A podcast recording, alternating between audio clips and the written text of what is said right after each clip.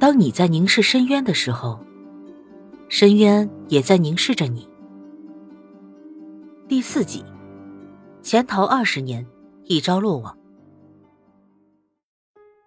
二十八日凌晨四点半左右，法子英终于交代了自己的真实身份，并承认了自己有一个女同伙劳荣枝，招供了杀死尹建华和木匠陆忠明的经过。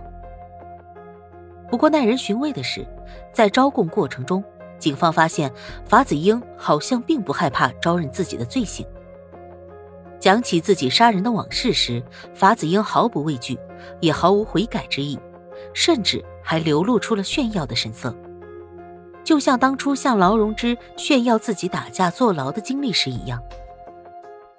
法警让他验看一把二十厘米长的刀子时，他立刻回答说：“他才不会用这么差劲的东西。”然后他笑着比划出大概三十厘米，说：“用刀啊，最起码也要这么长。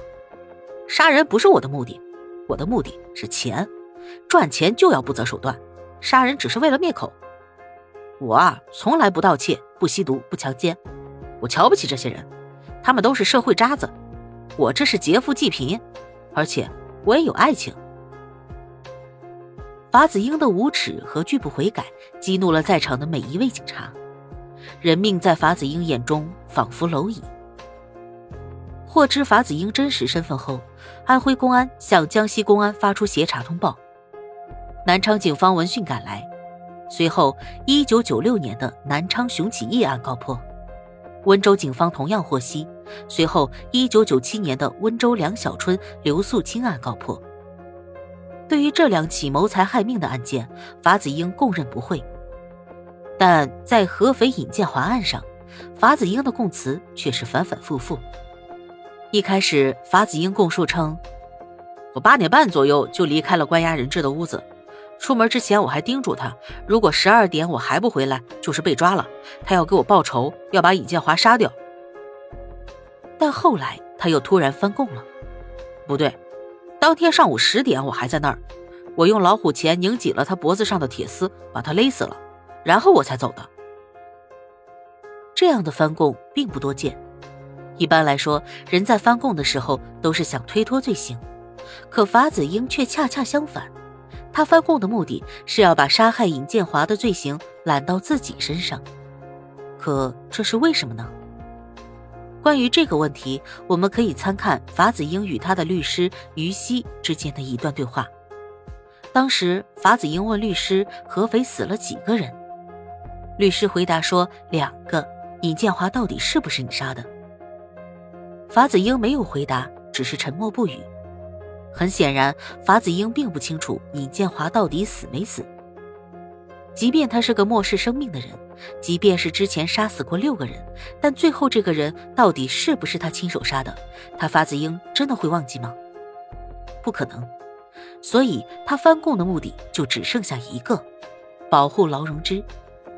他要把劳荣枝犯下的罪恶揽在自己身上，他要守护他的爱情。想通了这一点，法子英前面的种种行为似乎也变得合理起来。比如，他一开始捏造其他的犯罪同伙，目的就是要尽量隐藏劳荣枝的存在；再比如，他明明不害怕招认自己的罪行，却在一开始不老实交代，反而拉着警察兜圈子，这是在拖延时间，是在给他挚爱的劳荣枝争取逃命的时间。在审判的法庭上。他也曾经七次开口为劳荣枝开脱，说劳荣枝从来没有参与过绑架、勒索、杀人，都是他一个人干的。两个人已经在九七年就分手了，劳荣枝所做的事情都是自己逼他干的。审判结束，合肥中院当庭宣判：九六年起，法子英伙同其女友劳荣枝，在南昌、温州、合肥等地利用色相勾引。然后采用持枪、持刀绑架、勒索、抢劫等手段，劫得人民币数十万元，并残忍杀害七人。法子英犯绑架罪，判处死刑；犯故意杀人罪，判处死刑；犯抢劫罪，判处死刑。决定执行死刑，剥夺政治权利终身，没收个人财产，并处罚金两万元。然而，即使是被判处了死刑，法子英也拒不悔改。还坚称自己是劫富济贫。法子英见过律师五六次，但他很少与律师谈论案情，仿佛并不想为自己减刑。但他每一次都会问起一个人，那个人就是劳荣枝。一审判决后，等待死刑复核期间，法子英得知劳荣枝成功逃脱，还露出了发自内心的微笑。或许，劳荣枝是他在这个世界上最后的牵挂了。得知劳荣枝安然无恙，他就可以从容赴死。的确，从之前的一起起案件梳理中，我们也可以看到，法子英几乎不让劳荣枝沾血。杀人、抢钱、毁尸灭迹，通常都是他自己做。而劳荣枝只负责收钱、带钱跑路以及花钱，这样的分工方式，或许就是他心中所谓的爱情、所谓的男人的担当。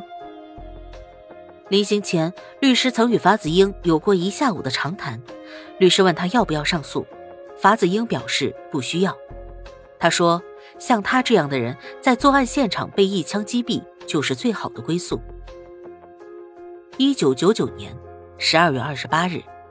法子英被枪毙，作恶一生的他终于获得了法律的制裁。那么，逃脱以后的劳荣枝呢？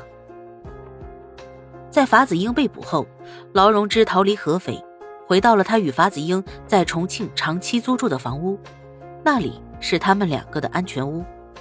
在那儿，劳荣枝留下一个便条：“亲爱的，我先走了，我在家等你，爱你。”此后的二十年里，劳荣枝便心安理得地用起了新身份，过起了新生活。他流窜在不同的城市中，依靠在酒吧、KTV、夜总会打零工生活。期间，她有时住在招待所，有时被男人包养。曾经交过两个男朋友，她很享受男人给她带来高品质生活，逐渐过上了一开始提及的岁月静好的生活。对于他来说，那个叫法子英的男人以及两个人犯下的罪行，早就是上辈子的事了。二零一六年，劳荣枝进入厦门一个酒吧打工，他的工作就是陪酒、推销酒水、拉拢客源，再从中赚取提成。客人消费一千元，劳荣枝能提成八十元。据说劳荣枝业务能力很强，他敢喝敢拼，擅长打扮。虽然年过四十，但看上去只有三十多岁。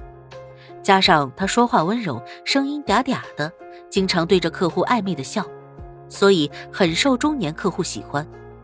因此，他每个月都能赚一万多，算是酒吧中的高收入者。那个时候，他养着一条狗，晚上来酒吧时，由于宠物不得入内，他就把狗拴在门口。酒吧的所有人都只知道他叫雪莉，并不知道他的真实姓名。在二零一六年的圣诞活动中，劳荣枝还在酒吧的宣传海报中占据 C 位，被称为“女神雪莉”。二零一七年初，出于作为逃犯的谨慎，劳荣枝突然离开酒吧。离开后，他又去了 4S 店卖车。再后来，他的朋友圈开始发布手表销售信息，这是因为他交了一个新男朋友。罗某，罗某在商场经营一个手表专柜，劳荣枝与他交往后，偶尔也会来帮忙打理业务。就是在这里，警方发现了他的踪迹，并将他抓捕归案。劳荣枝与罗某是在酒吧认识的，期间劳荣枝曾经试图拒绝，在罗某来酒吧时，他还故意让其他人去陪酒。经历许久的追求，罗某才终于成为他的恋人。在劳荣枝被捕后，罗某表示他倾家荡产也要为劳荣枝做无罪辩护。他还多次委托律师和家人向劳荣枝传话，希望他在里面要安心，他绝不会丢下他不管。看到这位罗先生的所作所为，难免会让人想起法子英。没错，之前的法子英也是这样做的。他为了帮劳荣枝脱罪，不惜自己担下全部罪名。即使到了生命的最后，也要用自己的男子气概保护劳荣枝，照顾劳荣枝。本集播讲完毕，感谢您的收听。喜欢本专辑，别忘了点订阅关注。